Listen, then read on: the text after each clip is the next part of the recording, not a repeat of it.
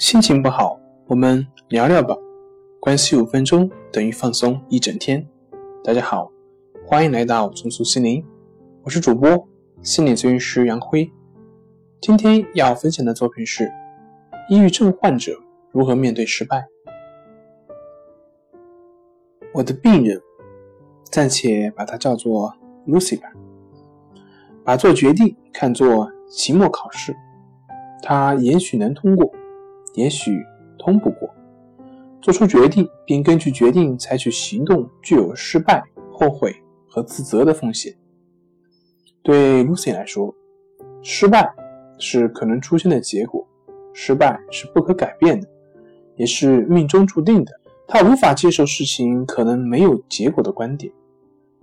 既然决定是那么可怕，他将延期做决定，而且他会过度的。一遍又一遍地复查所有的证据，但是，假如把做决定看作是一个实验，那么会发生什么呢？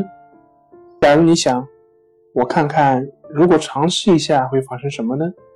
在进行实验的时候，我们只是简单的收集信息，我们只是关注发生了什么，就好比我们把两种化学药品混合在一个量杯中一样。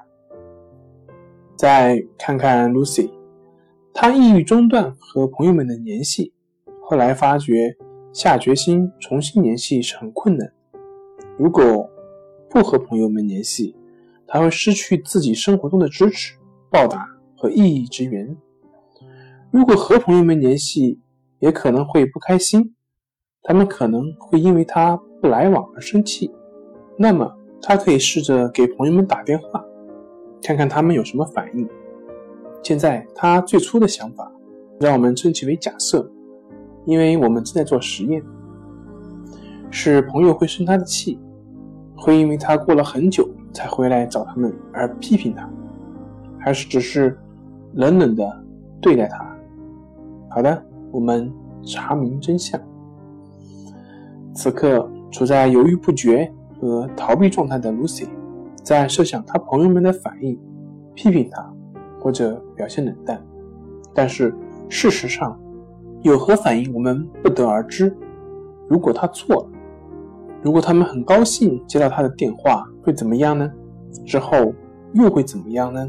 接着，Lucy 获得了重要的信息，他和朋友恢复了联系，能够得到他们的支持，同时 Lucy 也成了他们的好朋友。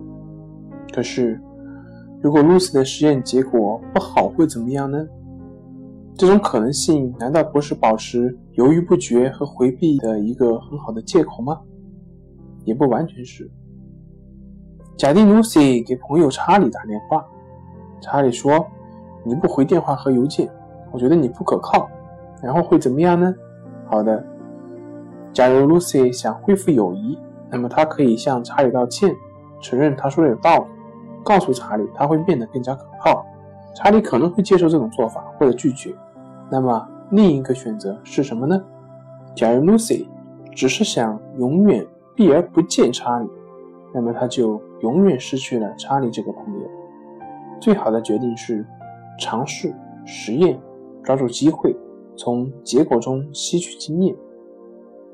好了，今天就跟您分享到这里。